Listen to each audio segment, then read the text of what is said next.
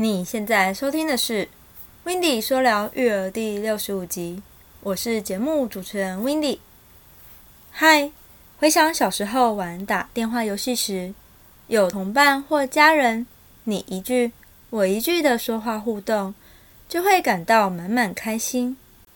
在长大后打真的电话时，最怕的就是对方没接，一次、两次、三次。之后会开始出现心里的小剧场，对方是故意不接，还是刚好在忙，又或者是出门了呢？直到了线上讯息的时代，不得不回是在忙些什么呢？还是正在做其他更有趣的事情？或者比较常遇到的，通常都是已读不回。那？这又代表什么呢？是不想回，还是不能回？又或者是不知道该怎么回？小剧场通常不会往好的方向演，剧情一定是越演越坏。随着时间拉长，都会是往悲剧演。从一开始的他应该只是在忙吧，再等一下吧。咦，怎么还没忙完呢？真是辛苦啊！应该不会忙这么久吧？是不是讯息不够清楚，还是不知道该怎么回呢？可是不对啊，我的意思已经表达的很清楚了。再怎么忙，简单回句总可以吧？嗯，都过了那么久了，居然还没回。会不会其实根本就不想回吧？咦，明明看到了，却还不回，是不是讨厌我？等等等，我们总习惯把人往坏处想，直到我们下一次与这一个人在接触时，才会发现，啊，原来他没有那么坏啦，只是昨天出去露营，手机刚好没电了而已。把人往坏处想，不是一种悲观，也不是人性，而是习惯。我们都是好人，但害怕受伤，所以习惯会把别人想坏，好保护自己。也是小时候常被大人劝要小心陌生人哦。因此，对于不熟悉的人，总会与对方隔一道高墙。也总会觉得有些风险，即使已经认识了，但只要对方与我们失去联系，或者是太久没有联络，我们就会忍不住觉得对方开始变得陌生，甚至产生了距离感，然后就会越想越坏。所以，多多跟对方接触，或跟他人接触，就能让我们往好处想。熟悉对方，能让我们发现对方其实并不是坏人，只是有各自的世界要努力而已。我有两个人生法则，分别用在判断事与人的身上，你可以参考看看哦。对事，往最坏的打算；对人，往最好的假设。这两句话的意思是说。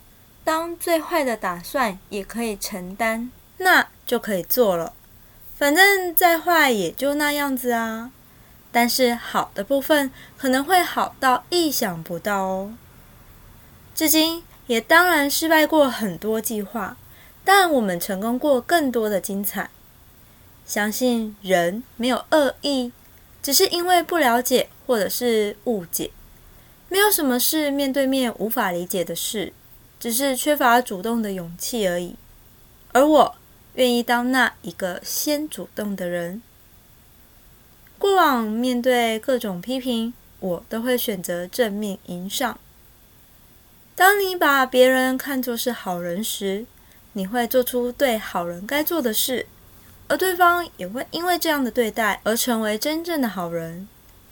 如果没有得到期待的回应，可能是其他不得已的苦衷，所以必须站在保护自己的立场上，必须持续坚持某些事情。所以没有关系，也是好人，有自己的世界要守护的好人。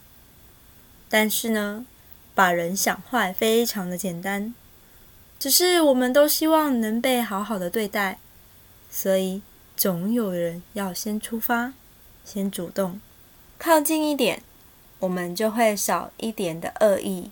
世界上并没有那么多的坏人，新闻。是少数事件的传播，大多数情况我们世界和平而温柔，所以并不新奇，也不需要见闻。善意才是生活中的色彩，才是我们日常的氛围。这样的假设也时常得到验证。这不容易，尤其社群平台切割了我们的联系。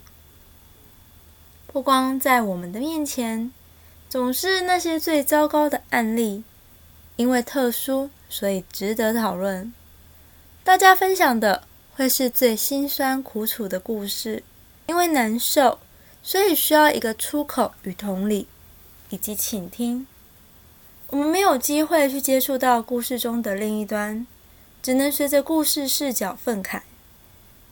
最近很夯的一部鱿鱼游戏。是不存在的游戏机制。人们说这是人性赤裸的揭露。而先假设最好的状况能让我们度过最糟的一天后，还能期待明天，因为每一天都是新的开始。如果你不想错过任何一集精彩的内容，也喜欢这个节目，别忘了订阅、追踪、分享给更多人知道。并且在你到的平台上留下你听完后的感受，你的鼓励与建议都是这个节目的动力来源。说到这边，如果你还没有离开，真的真的非常感动，真的非常的开心。谢谢你愿意在这么忙碌的生活中还愿意花时间来收听我的节目。最后送一句话给你：在现实生活中，请多往好处去想，可能会有意想不到的好事发生哦。这集是在分享 Wendy 自身的经验，想知道更多，请记得锁定每周日晚上九点 Wendy 说聊育儿的音频节目喽。那我们下次再见喽，拜拜。